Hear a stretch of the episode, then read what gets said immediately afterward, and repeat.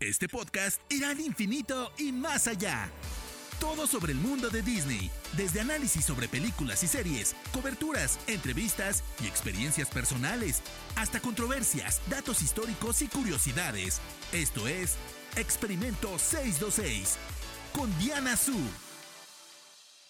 ¡Comenzamos! Bienvenidos al episodio número 3 de Experimento 626, un podcast sobre Disney yo soy Diana Su. Muchas, muchas gracias por acompañarme semana con semana. Y recuerden que nos comunicamos con el hashtag experimento626 y con mi, mi username que es arroba guion bajo Diana Su.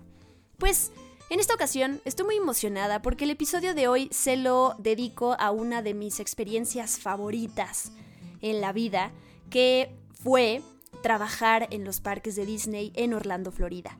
¿Y qué les parece esto? Yo trabajé en dos ocasiones en los parques, entonces puedo hacer un podcast sobre mi primera experiencia, un podcast no, un episodio, luego hago otro sobre la segunda experiencia y bueno, luego puedo hacer 25 episodios más con preguntas y respuestas, los mejores momentos, los peores, em, ya me dirán ustedes para dónde quieren que se vaya la conversación, pero bueno, en algún punto tenía que empezar ya a hablar sobre este tema, me emociona, es algo que me, me habían pedido muchísimo, entonces aquí está. Pues verán, sí, había una vez. eh, qué mensa. Yo estudié comunicación en la Ibero.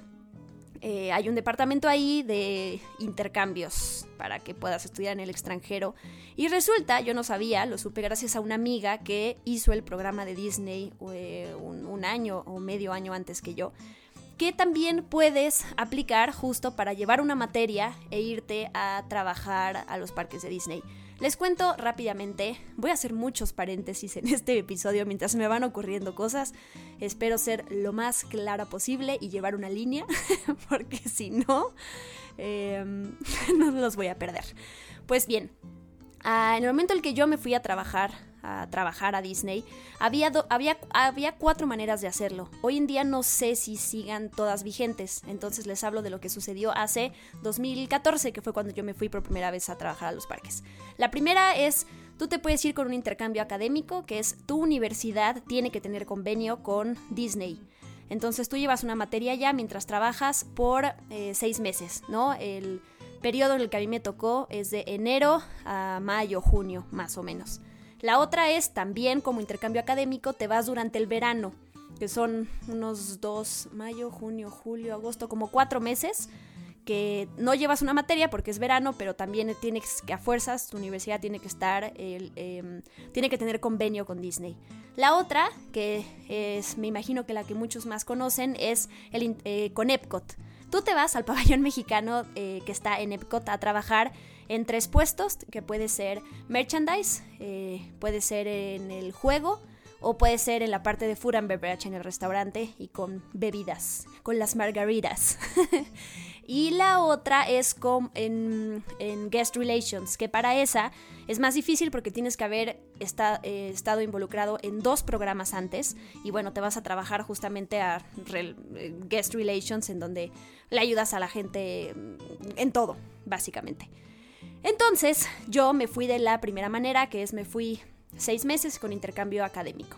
Fue hace seis años, como ya les dije, así que tampoco recuerdo todo con exactitud, pero lo que sí es cómo fue toda la parte del reclutamiento, ¿no? Pues yo me acerqué a este departamento de la Ibero, les dije, me quiero ir, ¿qué se tiene que hacer? ¿no? Obviamente tú tienes que estar pendiente de las fechas, tampoco es que te puedas acercar cualquier día y cualquier día, estoy hablando como, como oriental, cualquier día, yo estaba yendo regularmente para saber cuándo habría la convocatoria. Entonces, Recuerdo que lo primero que hice es, eh, eh, mandas un correo a un reclutador. Bueno, por supuesto que tienes que tener buenas calificaciones, ¿verdad? y mandas un correo a un reclutador oficial de Disney en donde le escribes una carta de por qué em, eres una, buen, un buen, una buena candidata para irte, ¿no? Entonces, yo tengo mi carta aquí en las manos, obviamente no se las voy a leer completa, pero bueno, en inglés, básicamente lo que yo puse en la carta es, así como mucha gente me hizo feliz durante mis vacaciones, yo quería ser parte de esa magia y hacer feliz a la gente que iba con sus familias a em, pues, pasar sus vacaciones en los parques. Entonces, básicamente lo que yo puse en esa carta es, soy muy fan de este lugar, quiero usar mi talento, mi carisma y mi sonrisa para que la, gente que va em, pues experimenten la magia que a mí me dieron muchas veces las personas que trabajan ahí, ¿no? Quiero aprender, quiero, sé que representa un reto, sé que voy a encontrarme con muchas dificultades, pero estoy dispuesta a enfrentarlas, ¿no? Básicamente, en resumen, esa fue mi carta. Tampoco recuerdo exactamente cuánto tiempo tuve que esperar entre que mandaban mi carta y luego me respondían, pero evidentemente ustedes se imaginarán que yo sentí que fueron años, años y milenios entre cada paso que me contestaban que sí, porque pues es lo que más estás anhelando en el momento, ¿no? Entonces, bueno, yo además apliqué con un par de amigas, con dos mejores amigas de la Ibero, Orly y Scarlett, paréntesis. Y entonces eso también hizo que fuera pues mucho más emocionante, ¿no? Porque estábamos, todas queríamos entrar, entonces nos apoyábamos entre todas, en fin. Pasas ese filtro y entonces tienes una entrevista por teléfono, ¿no? Que además pues en inglés, todo es en inglés obviamente, y pues no recuerdo las preguntas específicas que me hicieron, pero sí me acuerdo que me dijeron, oye, ¿y tú en qué quieres trabajar en la vida, no? Y yo eh, sabía en ese momento que me quería dedicar al mundo del entretenimiento. Y me acuerdo que les dije, sí, no, yo quiero, en ese momento yo quería organizar premiers, ¿no? Y eventos. Entonces les dije, sí, no, quiero hacer esto. Este, me encantaría trabajar en Warner. Y en ese momento me, puse súper nerviosa porque dije, qué tonta, acabo de mencionar la competencia en una entrevista por teléfono para irme a trabajar a Disney. No, ya no me van a dejar entrar. Entonces, obviamente la entrevista no perdí la calma, pero de, terminan saliendo de ahí, bueno, colgando la llamada, pues casi me puse a llorar porque dije, o sea, yo solita metí la pata. Al final no pasó nada, ya sabemos el final feliz de la historia es que sí fui, porque además no pasaba nada, ¿no? En ese momento Warner, no sé si yo había ido hace poquito a las oficinas, no sé, pero el punto es que sí, sí, fue muy feo, porque dije yo solita em, acabo de arruinar todo el proceso. pero bueno, después de pasar ese filtro, em, no sé si tuve que enviar algunos papeles, no me acuerdo. Lo que sí recuerdo es que hubo una entrevista, ahora sí, presencial, que fue en esa ocasión en el campus de la Ibero de Puebla. Entonces me fui con las otras amigas que también habían pasado todo este proceso y pues ahí conocí al reclutador, creo que había otras personas de Disney que vinieron y bueno, también ahí nos enseñaron los diferentes puestos para los que podías aplicar. Eh, merchandise operations que te puede tocar en la entrada de los parques o en los juegos. Em, salvavidas, estar en la parte de food and beverage, de la comida y la bebida muchos puestos. Entonces nos explicaron todo ahí y luego ya íbamos pasando uno por uno. Además había que ir súper formal, obviamente. Y mm, yo en ese momento pues pedí los, lo que a mí me gustaría hacer. Y me dijeron, no te garantizamos nada, pero tú pon en tu lista eh, los primeros cinco puestos que te gustaría tener y ya te avisaremos. De ahí lo mismo, ¿no? Sentí que habían pasado años y milenios de aquí a que me, me contestaron. Y bueno, cuando llegó ese correo de ha sido aceptada, wow, fue súper, súper emocionante. De ahí además fue a hablarle a mis amigas a ver si también habían entrado ellas. Y sí, ¿no? Entramos todas, fue, fue padrísimo, ¿no? Ahorita que lo estoy contando, lo estoy reviviendo, la verdad es que eh, fue, fue increíble. Fue hace seis años y todavía siento pues esa emoción y todo lo que me faltaba, ¿no? De ahí a que me fuera ya a Disney, pues pasaron muchas cosas, hay muchas mucho papeleo, hay que pagar el seguro, hay que pagar las primeras dos semanas de estancia porque vives en, una residencia, entonces hay que cubrir los gastos de eso, hay que pagar el boleto de avión, eh, hay muchas cosas de pagos y de papeleo que tuve que hacer. Otra cosa que me acuerdo es hubo que meter tu solicitud en Dorms, que era la página en donde tú pones en qué residencia de las cuatro disponibles, que ahorita les hablo de ellas, querrías vivir y con quiénes. Si querías un departamento de dos personas, de cuatro, de seis. Em, dos, cuatro. Yo estuve en uno de seis. Eh, y bueno, ahí sí metí a las amigas que conocía. Hicimos todo eso y llegó el día. Llegó el día en donde teníamos que irnos a Disney. Fue es que, es que todo es emocionante. O sea, me voy, a, me voy a ser muy repetitiva si sigo diciendo que todo fue emocionante, pero así lo fue, ¿no? Recuerdo que mm, este lugar, ahora sí, hablo de este tema, ¿no? Hay cuatro lugares para vivir, cuatro residencias. Una es Vistaway, otra es Chatham, Patterson y Commons. Y bueno, cada, cada residencia tiene como su, su fama, ¿no? Te decía, no, es que Vista güey, es para, para los, los enfiestados, ¿no? Y los que quieren socializar mucho. Chatham es más tranquilo, Patterson pues es un lugar, es el más nuevo, pero ahí no hay parada de camión. Y, eh, Commons es eh, más, o menos, más o menos como Chatham, pero ahí generalmente es donde se queda la gente que va al, al intercambio en Epcot. Entonces, bueno, ya puse Chatham, al final me quedé ahí. Eh, me quedé, como ya les dije, en un departamento de seis personas y compartí con Orly, cuarto. Información que no les importa, pero no importa. El, punto es, Orly es súper fan de Stitch como yo, entonces todo nuestro cuarto estaba decorado de Stitch, así que fue algo muy bonito. Eh, recuerdo que el departamento, ¿qué es lo que tenía? Básicamente mm, nada, ¿no? Tiene un colchón tiene eh, todos los utensilios de la cocina, platos, vasos, eh, cuchillos y esas cosas. Entonces yo tuve que ir a Walmart a comprar todo. No el colchón, el colchón, no, perdón. Las cobijas, la almohada, el papel de baño, shampoo, pues todo básicamente lo que necesitas para vivir. Walmart, les comento de Walmart porque era una de las paradas. Nosotros teníamos un transporte que nos llevaba a los parques, un transporte que ya estaba incluido en todo, y una de las paradas era Walmart. Entonces, por eso comprábamos en Walmart. Otra era también en el mall, una vez por semana o dos veces por semana, ya no me acuerdo. Pero bueno, ya estábamos en Orlando hasta ese momento yo no sabía en qué parque iba a trabajar, qué me iba a tocar, ¿no?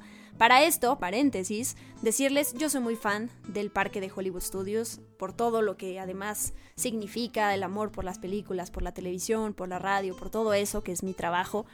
Y bueno, para mí tiene de los mejores juegos, todo, ¿no? Entonces, bueno, yo quería trabajar en ese parque, pero estaba eh, atenida a que me dijeran qué me tocaba.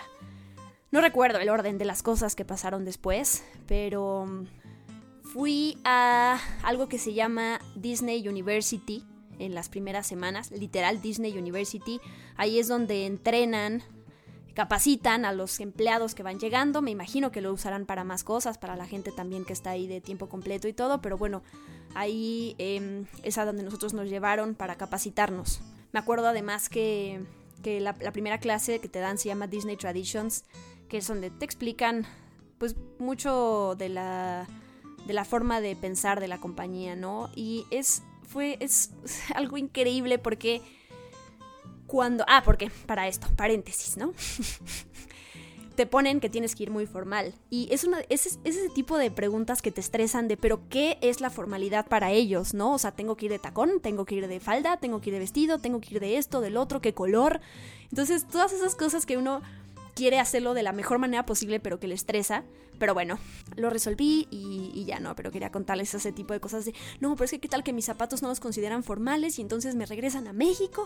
y bueno, uno pasa por todas esas incógnitas. Pero bueno, ya estando ahí, recuerdo que en esta clase que les digo de Disney Traditions, que es como la, la, introducción, la bienvenida, entre muchas otras cosas que nos dijeron, nos entregaron ahí nuestro name tag, ¿no? Este, Dios, se me fue la palabra, pero es tal cual este pin, digámoslo así, que tú tienes que usar todos los días que trabajes con tu nombre y en donde viene de dónde eres y donde vienen los idiomas que hablas, ¿no? Que en ese momento solamente te dejan, en mi caso, pues poner inglés y español. Y si más adelante tú sabes otros idiomas, pues tienes que ir a pedir que te, que te mm, añadan una, un nuevo cuadrito con los idiomas que hablas. Más adelante a mí me agregaron alemán y francés. Vas con una chica que te hace una prueba y te pone a hablar ahí en el idioma que quieres y si la pasas pues ya te añaden eso. Pero bueno, regresando a la clase de Disney Traditions, en ese, al final llega Mickey y es quien te entrega tu name tag, ¿no? Entonces ver ahí al, al, jefe, al mero jefe, Mickey Mouse entrando y mientras van llamando a cada uno y pasan al frente y le dan eso, es muy, muy emocionante. Para esto, hago otro paréntesis, hay muchos secretos, hay muchas cosas que por cuestión de confidencialidad y ética y profesionalismo de mi parte, pues no puedo revelar. Y prefiero no hacerlo, entonces bueno, si hay alguna pregunta que luego me mandan y que no contesto, pues será por eso. ¿Sale? Ahora pasemos a la parte de cómo es que, que, que, te entrenan en un lugar así, ¿no? Y digo, abriendo un poquito el panorama. En, mi caso, yo llego, estoy seis meses y me voy. Entonces, pensando toda esta, toda esta em, manera de que tienen, de que, de que llegan los estudiantes y trabajan y se van, ¿cómo entrenas a alguien? ¿Cómo le haces para para enseñarle los valores de la compañía, por más que esta persona los conozca y que lo contrataste por algo, para que lo entienda, lo asimile en poco tiempo y empiece a trabajar. No, no puedes tomarte mucho tiempo con eso.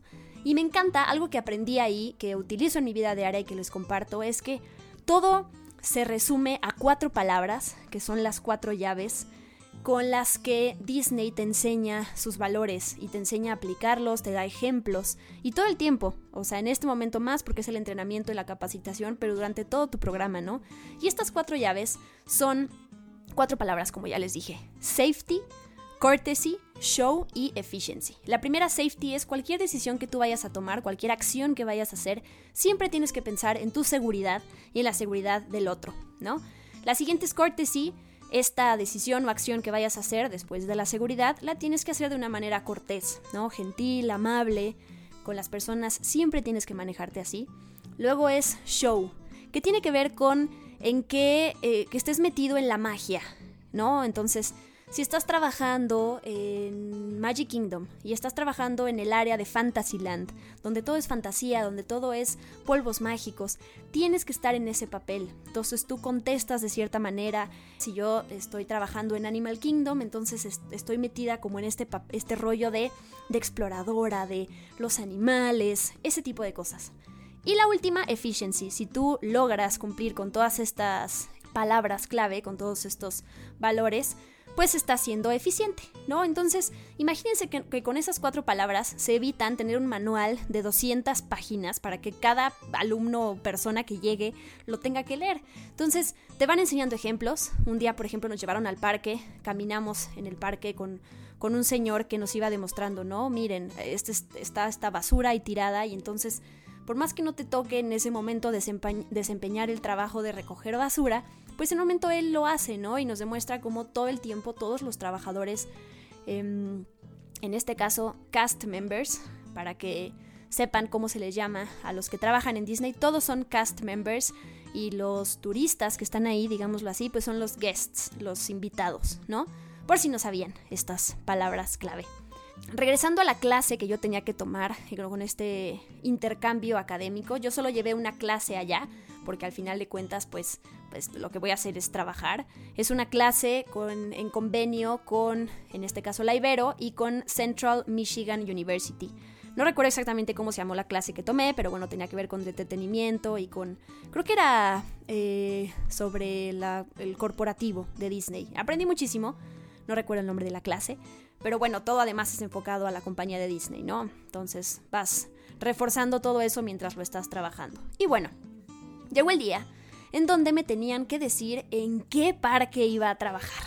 Haces ahí una fila en donde te dan un sobre y cuando lo abres aparece primero hasta arriba a la derecha el logo del parque en el que te toca trabajar y luego abajo desglosan todo, ¿no? Cómo te tienes que vestir, a qué hora empieza tu entrenamiento ya formal sobre ese parque, la ropa que tienes que comprar porque te, te dan a ti te dan tu, tu name tag y te dan tu tarjeta, la azul, que es la tarjeta de empleado de Disney, pero tú tienes que comprar todo lo demás. Bueno, no es cierto, estoy mintiendo. Los tenis los compras, los calcetines, pero el costume, que es como se llama el... Pues es un disfraz básicamente, porque todos son muy chistosos. Pero es la vestimenta, pues. Si hay un lugar enorme en donde vas tú, puedes ir sacando seis a la semana y luego los devuelves y los limpian y te dan otros. En fin, en ese momento fue cuando me formé y me entregan mi carta y ¿qué creen? Hollywood Studios aparece hasta arriba. Entonces yo era la más feliz, obviamente, que me tocaba trabajar en mi parque favorito. Y pues em, me tocó trabajar en dos cosas. Hay algunos puestos que si tú elegías tenías que estar todo el programa en ellos, como por ejemplo salvavidas, que estás seis meses en ese mismo puesto. Pero en mi caso yo elegí uno que era de rotación, entonces estuve los primeros tres meses en merchandise y los siguientes tres en operations, que ahorita llegaré a eso. Entonces los primeros tres meses, merchandise, ¿no? Iba a tener yo que aprender a usar la caja para cobrar y pues ahora también ya estoy en Hollywood Studios, pero ¿en qué parte del parque me va a tocar? Seguía yo emocionada porque además de todo esto, me pusieron a trabajar en la, parque, en la parte de atrás. Recuerden, en ese momento todavía no estaba todo el área de Galaxy's Edge, de Star Wars y toda esta expansión que han hecho. En ese momento en la parte de atrás estaba la tienda de los Muppets, la tienda de Star Wars, eh, del juego de Star Tours que se llama Tatooine Traders, eh, muchos puestecitos que están como afuera, que venden agua, que venden cositas, pero digamos movibles. Eh, uno que estaba al lado de este show que tristemente ya quitaron, que es Lights Motor Action. Pero bueno, toda esa parte que se llama Backlands. Y eh, mi outfit, digo, se los, se los escribo, pero ya lo verán en foto cuando, cuando suba este podcast, digo, este episodio. una boinita blanca con un, eh, una camisa azul y un moñito amarillo horrendo. y bueno, ya saben, estos pantalones que van hasta arriba. Pero bueno, todos, todos, todos los, en todos los eh, puestos de Disney, la verdad es que lo que te pones es simpático, es muy colorido y todos se ven igual, ¿no? Entonces tú sacas ahí la talla, eh, más o menos que, vas a ver el pantalón te queda este, la chamarra, digo, la, este, la blusa esta. Experimente, experimenté, experimenté diferentes climas, entonces me tocó de repente sacar una chamarra, cuando ya hacía más calor, pues te dejaban ir un poquito con menos ropa, en el sentido en el que no tenías que traer ese maldito moñito amarillo. Eh, y bueno, regresando a donde me tocó trabajar. Lo que más me emocionaba de esa área del parque es la tienda de Star Wars, Tatooine Traders. Y aquí va una confesión. Hasta ese momento, yo no había visto completas todas las películas de Star Wars. ¡Pum! ¡Qué revelación les acabo de hacer! No, es algo que no me no me molesta y no me da pena decirlo, la realidad es que yo me volví fan de Star Wars desde hace poquito y creo que cualquiera puede hacerse fan en cualquier momento. Pero bueno, eh, me, llevaron a mí a la... Te, llevan ya en algún momento a, a las tiendas en donde vas a tener que trabajar y mientras en tu name tag tienes puesto una, un listoncito rojo que dice Earning My Ears, que se traduce como ganando, ganando mis orejas, ¿no? Para que la gente identifique que estás en entrenamiento, que a lo mejor algo no vas a saber hacer bien y que la gente te tenga paciencia, ¿no? Entonces, cuando yo entré a la tienda de Star Wars por primera vez, a Tatooine Traders, me estaban entrenando ahí, me acuerdo que alguien se me acercó y me dijo, oye, ¿tendrás una figura o un juego o lo que sea de Java de Hot? Y yo dije, oh por Dios, ¿quién rayos es Java de Hot? Imagínense mi ignorancia, ¿no? O sea, sí conocía a Luke Skywalker, ¿no? A Han Solo, pero Java de Hot. Entonces lo que hice es que en los, próximos días empecé a ver todas las películas. Me chuté el episodio, obviamente, 4, 5, 6 y luego 1, 2 y 3. Y fue además para poder hacer mejor mi trabajo, para que cuando la gente me preguntara, nadie me obligó, en Disney nadie me dijo, ah, si no has visto las películas de Star Wars, no puedes trabajar en esta tienda. No, yo dije, quiero saber, porque quiero que si la gente me dice, ¿tienes algo de este personaje? Poder decirle sí o no, y no tener que estar diciendo, permítame, le voy a preguntar a mi compañero. ¿Saben? Entonces lo hice, las vi rapidísimo, obviamente me volví fan, a partir de ahí me pasaron muchas cosas increíbles que ya platicaré más adelante. Pero bueno, cada semana ya empecé a trabajar, ya me quitaron este listoncito de que estoy en entrenamiento, ya empecé, ¿no? Y cada semana nosotros en un portal de Disney, eh, que tú entras con tu username y una contraseña, te mandan tus horarios y el lugar donde te va a trabajar. Yo ya sé que es en Hollywood Studios, en la parte de atrás del parque, pero ¿dónde? Entonces cada día yo podía tener, hoy te toca la tienda de Star Wars, mañana de los, la de los Mopeds, eh, al día siguiente el carrito que está fuera de tal juego. Entonces cada semana variaba. Eh, yo lo sabía con unos días de anticipación dónde me tocaba, porque además tenía que sacar em, el vestuario correcto. Y, y eso, ¿no? En la tienda de los Mopeds, por ejemplo, pues ahí hay menos, menos cosas que hacer en el sentido en el que o estás en la caja registradora o estás caminando por ahí recibiendo a la gente. En la tienda de Star Wars había mucho más. Era padrísimo porque dependiendo del puesto que me tocara ese día, o sea, yo sabía ese día que me tocaba en tal tienda, pero ya yendo ese día a trabajar, te aparecía qué puesto dentro de la tienda, ¿no? Entonces, había, para los que ya habrán ido, sabrán que hay un lugar donde puedes construir tu propia tu propio sable de luz con los niños, entonces pues era padrísimo, ¿no? Que llega el niño, está ahí el papá al lado viendo cómo construyes con él su sable de luz, te dice quiero como este personaje, quiero este color, pero es súper lindo porque además yo lo que hacía obviamente era ponerme de rodillas para poder estar a la altura del niño y hablarle a los ojos y pues conversar con él. Otro puesto era hacer droides, estos droides chiquitos como Arturito que bueno, ahí estaban los, las patitas y las manitas. Quien me esté oyendo y que me diga por, por qué rayos le llamas patita y manita a las extremidades de un, de un droide, no se ofendan, estoy tratando de ser lo más explicativa posible. Em, también ahí eh, era estar con los niños, otra era las cajas, por supuesto, otra era caminar por la tienda, ¿no? Estar con la gente sin atosigar, sin ser de esas personas que necesita algo, le puedo ayudar en algo, porque también entonces la gente se va. Es como estar al pendiente y cuando empiezas, tú, tú más vas te vas eh, metiendo en la, gente, en la mente de la gente, ¿no? Sabes cuando están buscando a alguien porque necesitan que les ayude, cuando les da pena preguntar, y ahí es cuando intervienes. Pero bueno, paréntesis les cuento a mis amigas, Curiosamente a todas nos, tocó trabajar en un parque diferente, ¿no? Eh, a una, Scarlett se fue a Animal Kingdom, Orly se fue a un hotel primero y luego a Magic Kingdom. Un día la voy a invitar para que ellas me cuenten, les cuenten sus experiencias. Valeria se fue a Magic Kingdom y Ana Pau, una que se volvió de mis mejores amigas después, pero que conocí en el programa, se fue a Epcot. Entonces, era padrísimo porque pues todas compartíamos nuestras experiencias. Lo curioso era que muchas veces no pues no nos veíamos, porque por ejemplo, eh, Animal Kingdom abre súper temprano, ¿no? A las 8 de la mañana y a las 6 ya cerraron. Y entonces mi amiga Scarlett regresaba a la casa y a las 6 ya tenía libre. Pero por ejemplo, su roommate, Valeria, que trabajaba en Magic Kingdom, ella entraba a trabajar a las 10 de la noche y salía a las 3 de la mañana de Magic Kingdom porque estaba en la tienda de helados. Entonces todas teníamos horarios diferentes.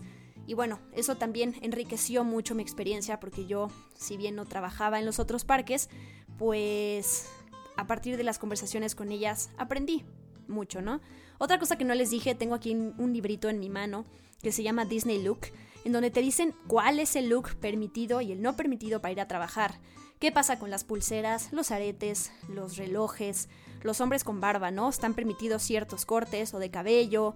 Preguntarán, a lo mejor si a alguien le surge una pregunta de ¿qué pasa si tienes tatuajes? Porque además en las entrevistas que me hicieron antes de, entrar al programa, te preguntan, ¿tienes tatuajes?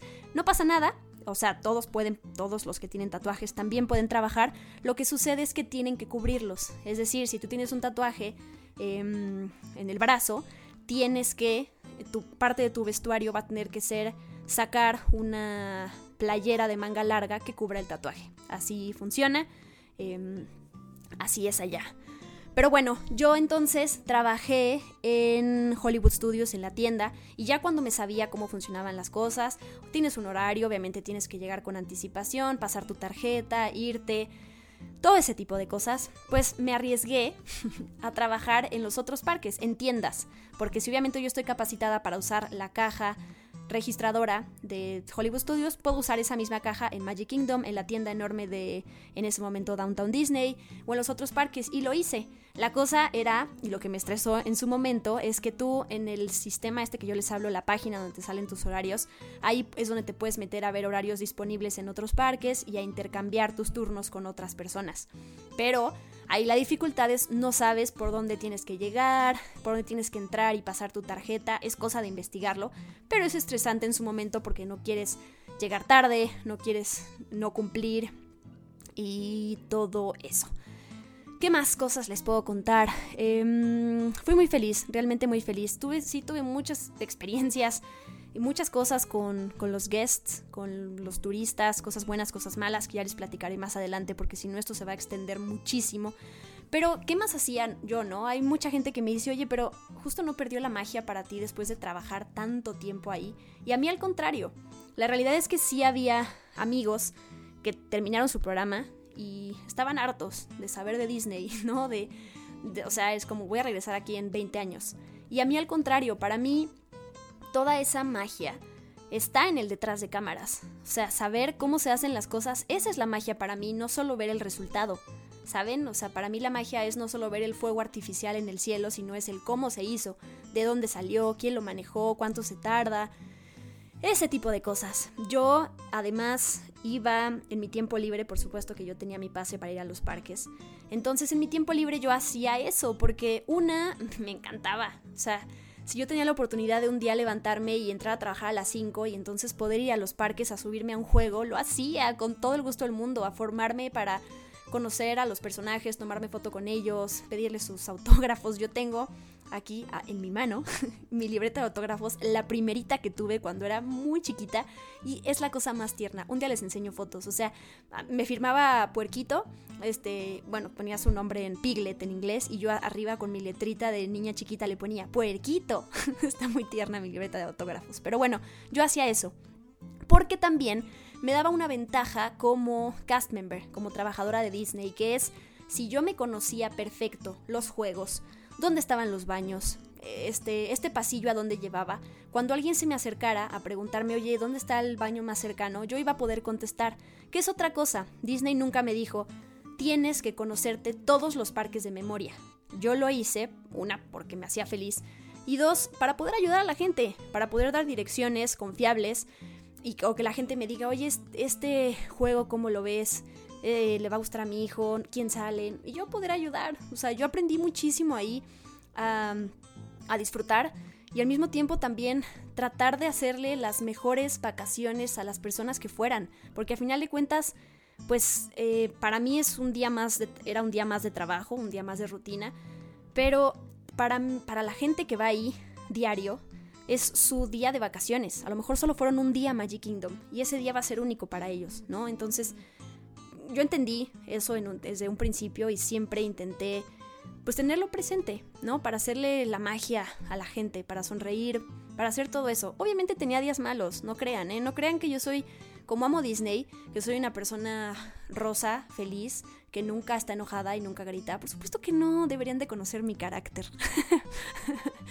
Em, y había días así en donde tenías que levantar como todos cuando tenemos que ir al trabajo y cumplir las cosas de la mejor manera posible. Ahora, uno dice, pero ¿cómo tienes que estar sonriendo todo el tiempo? Pues sí, se logra, porque ves de verdad la cara de satisfacción, de felicidad, de emoción de la gente y te lo contagia. Creo que también tiene que ver con las personalidades. Hay personas que pues, de plano no podrían trabajar ahí y hay otras que se les facilitaba, facilitaría más. Es la realidad. Em, ah, otra cosa que me, se me olvidó contarles. Obviamente cuando llegué me fui a comprar mi pase anual de Universal Studios porque yo soy muy fan, independientemente de, de que sea Disney o no, yo soy fan de los parques. Amo las montañas rusas, los juegos fuertes. Puedo llegarme a marear con las tacitas, pero fuera de eso, me gusta, me gusta la adrenalina. Entonces me fui a comprar mi pase con varias amigas que también lo quisieron y sí lo aprovechamos súper bien. La verdad es que íbamos seguido en... Eh, Digo, no como a Disney, pero sí íbamos mucho a Universal. Em, ¿Qué más les puedo contar? Uy, pues miren, yo fui ahí en enero de 2014, ¿no? Y no sé si recordarán qué película estrenó unos meses antes. Frozen. Yo tengo una...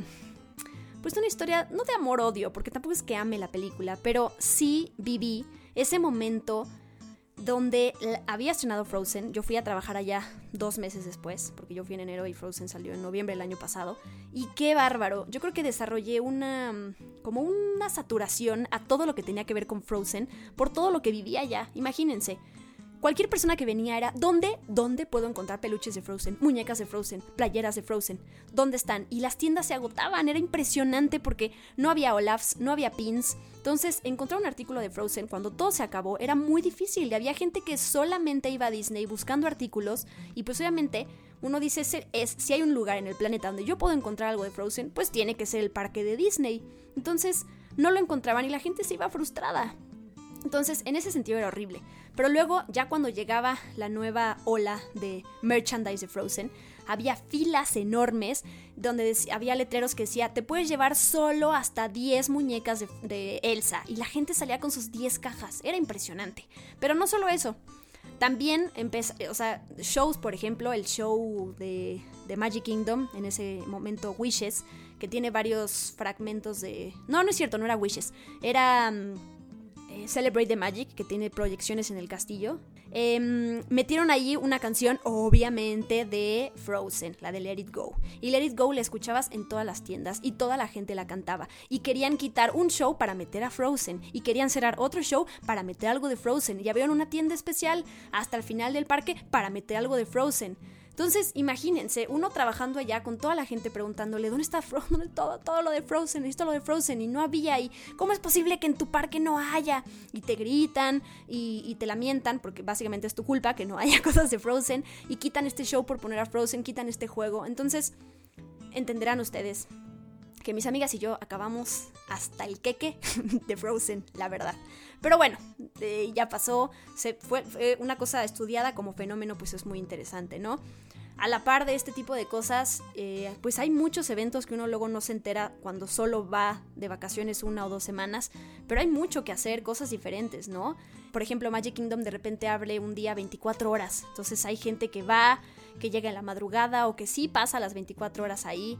Em, con esto pude conocer también todos los treinta y tantos, no sé si ya sean más, pero hoteles de Disney, ¿no? Disney, yo había leído que el área que tiene Disney en Orlando, Florida, es más o menos del tamaño de San Francisco.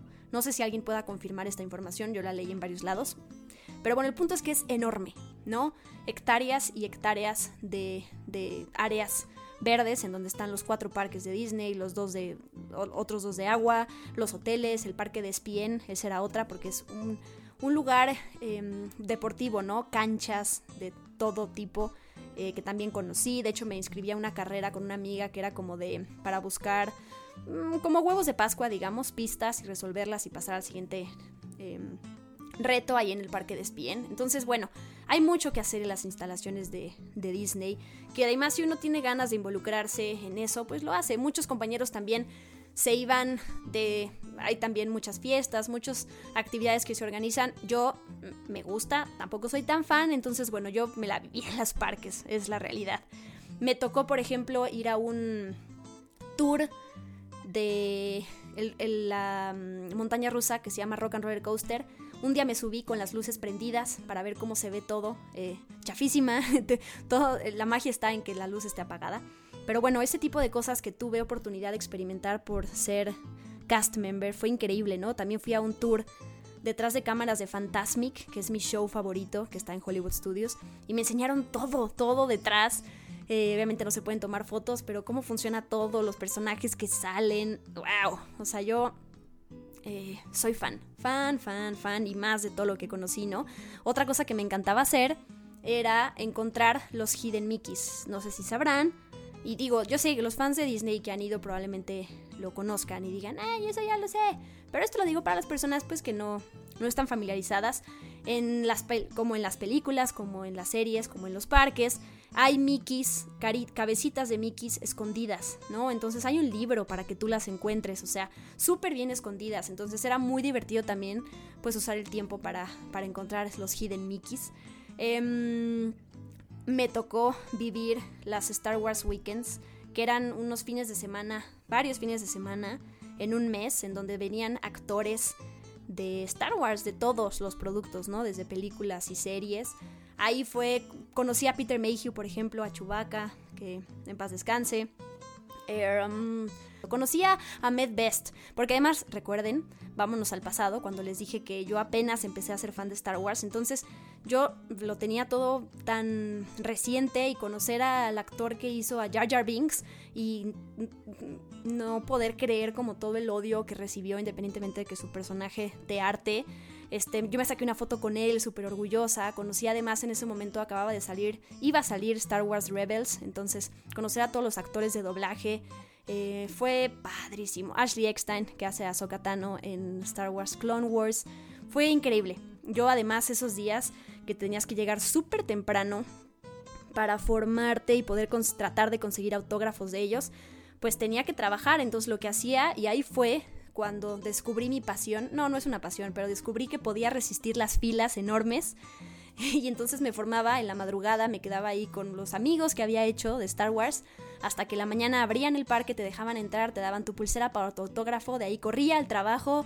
este si tenía y a veces me perdía cosas por eso, pero fue padrísimo, también de ahí desarrollé este amor por las convenciones, por pues por entender como el fanatismo de la gente, de hacer filas, de dormir en ellas, ese tipo de cosas, la verdad. ¿Qué más les puedo contar? Conocí gente increíble, la verdad.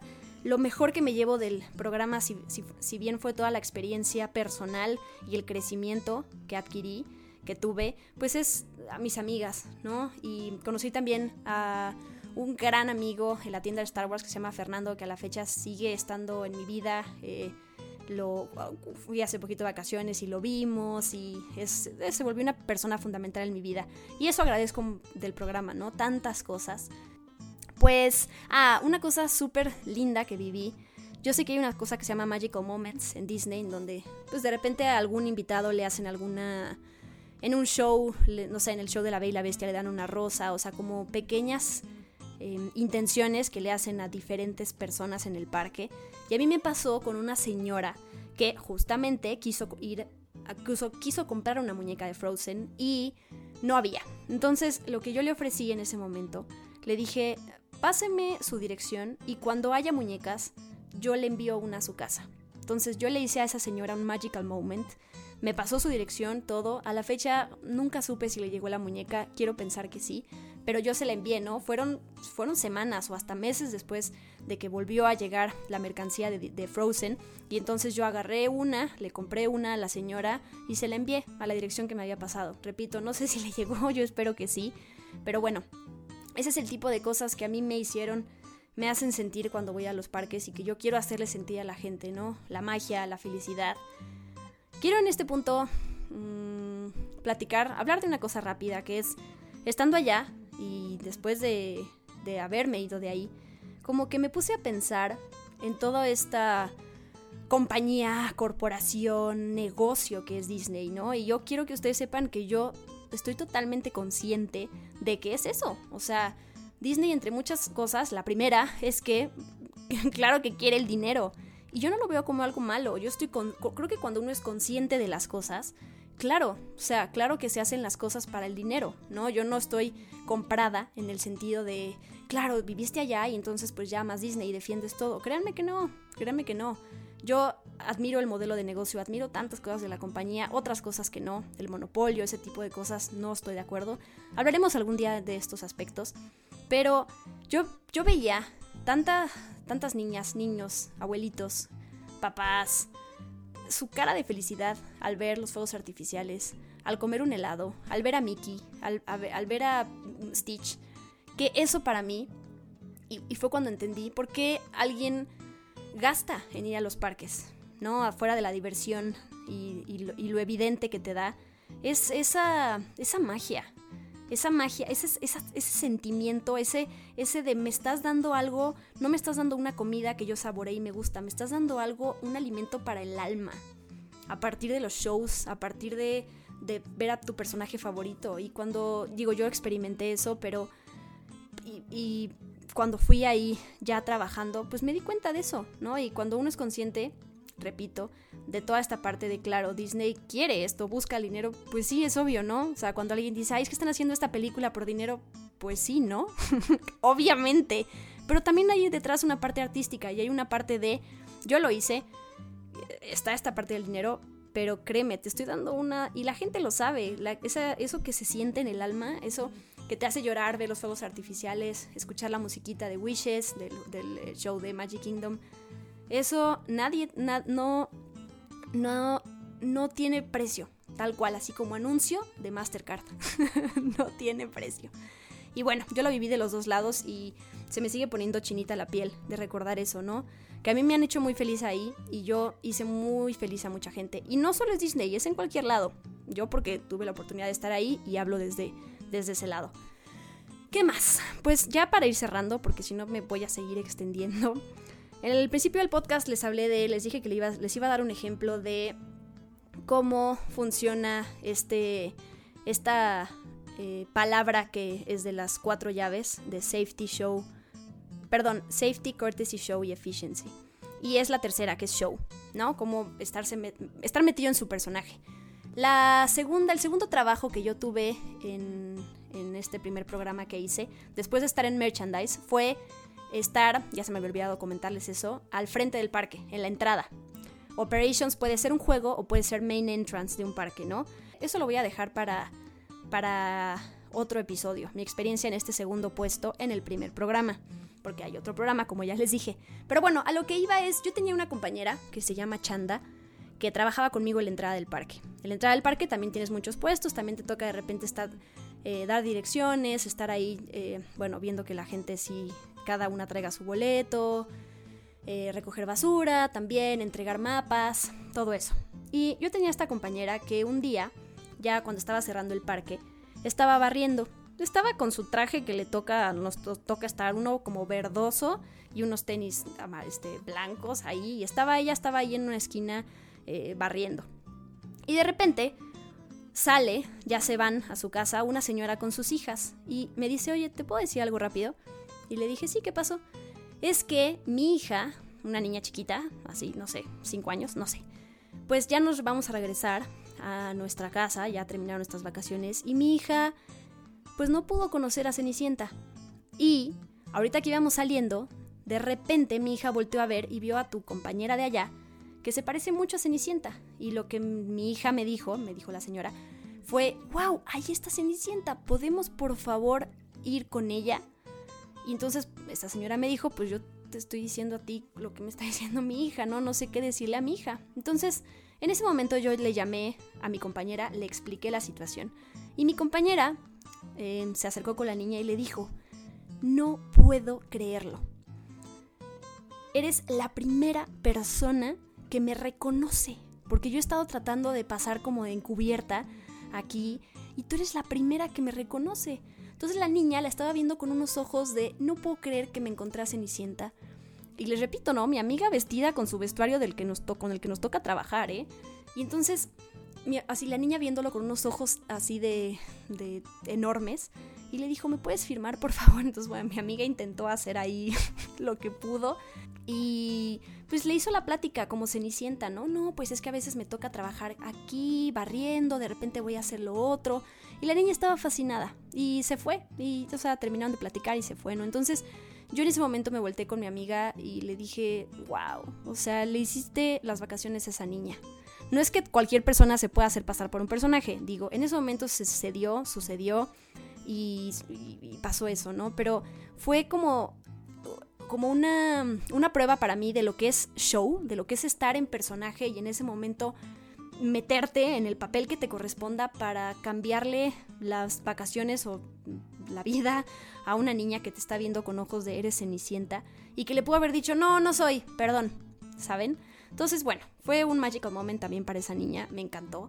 Y pues eso, yo aprendí muchas, muchas, muchas cosas.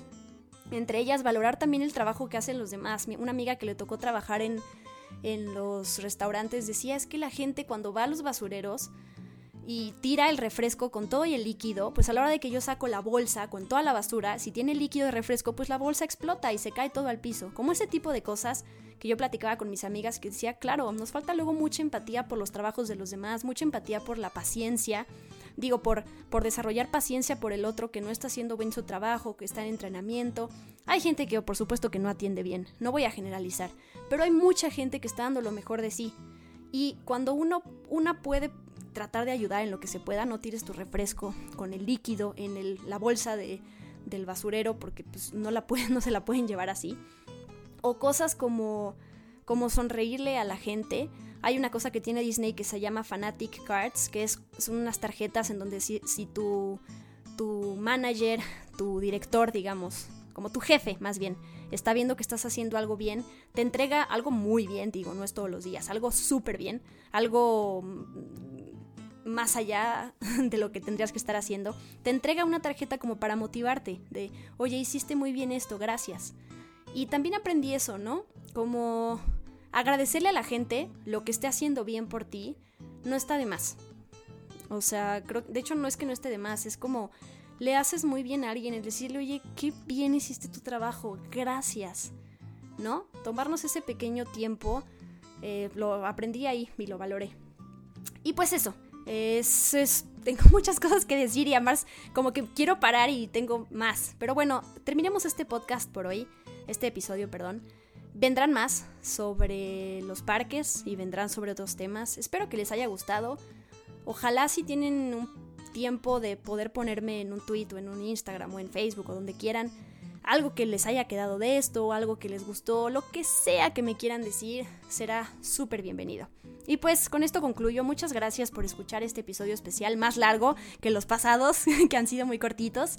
Aquí seguiré. Todos los miércoles sale el podcast en Spotify. Entonces nos escuchamos todas las semanas con temas relacionados con Disney. Les mando muchos abrazos virtuales. Síganse cuidando, por favor. Y nos escuchamos la próxima semana. Yo soy Diana Su y bye bye. Esto fue Experimento 626 con Diana Su. Gracias por acompañarnos. Los esperamos en el próximo episodio. Hakuna Matata.